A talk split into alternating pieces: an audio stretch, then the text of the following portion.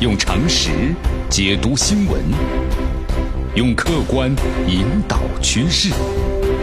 今日话题，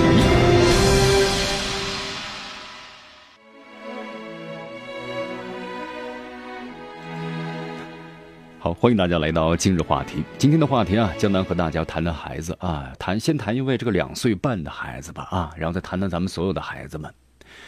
呃，这样是这样的，这位两岁半的孩子呀，最近呢上头条了啊，怎么回事呢？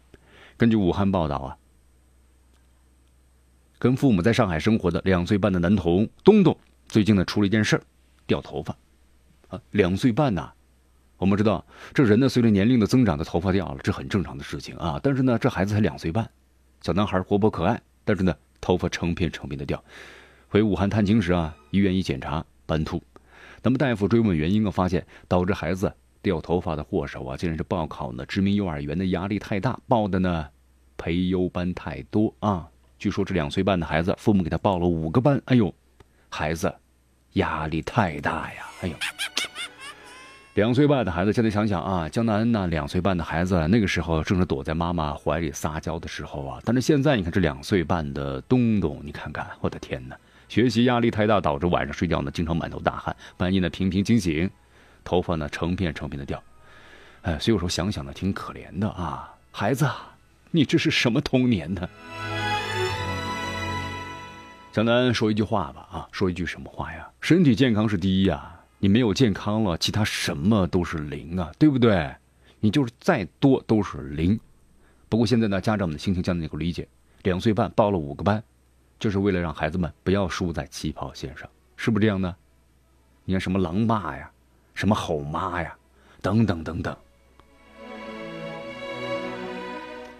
江南觉得呀，重视孩子的教育呢是好事这不坏，不是坏事啊。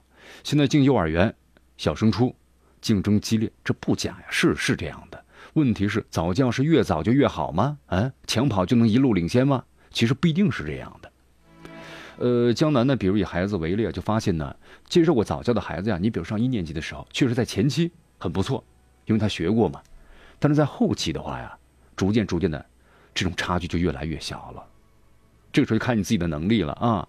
所以说，江南觉得呢，这样一种早教的培养，呃，有好处，但是呢，不是绝对的。但是有一个问题，有的家长呢，我觉得不太了解啊。就是那一味的盲目的跟风，对不对？就刚才我们所谈到的这一位东东的家长报了五个班，我的天哪，孩子适合这些班吗？啊，孩子小的时候那就是要开心和玩他是在玩当中掌握相关的一些这个知识的。呃，你报了这么多的话，孩子有兴趣去学吗？话说回来，这孩子学习能力也是有高和低的呀，对不对？你不要去拔苗助长，未必能助长，而且让孩子们过早对学习啊有心理阴影了。哎呦，江南就是小的时候学多了啊！你看，要不然的话呢，我现在都成为优秀的科学家了。好，咱们呃话说回来啊，总结两句吧。江南觉得呀，早教呢不是越多越好，也不是呢非要上课才行。对于三岁之前的孩子呀，其实呢没有什么比父母的爱更重要了，对不对？所以说呀，这太小的孩子呀，不要呢太过早的小学化了，也不要呢有太多的超前教育。否则的话呢，你看，孩子们是有压力的，这种压力过重的话，孩子们的心态也要被扭曲的，把这么小的孩子呢逼到这个份儿上了。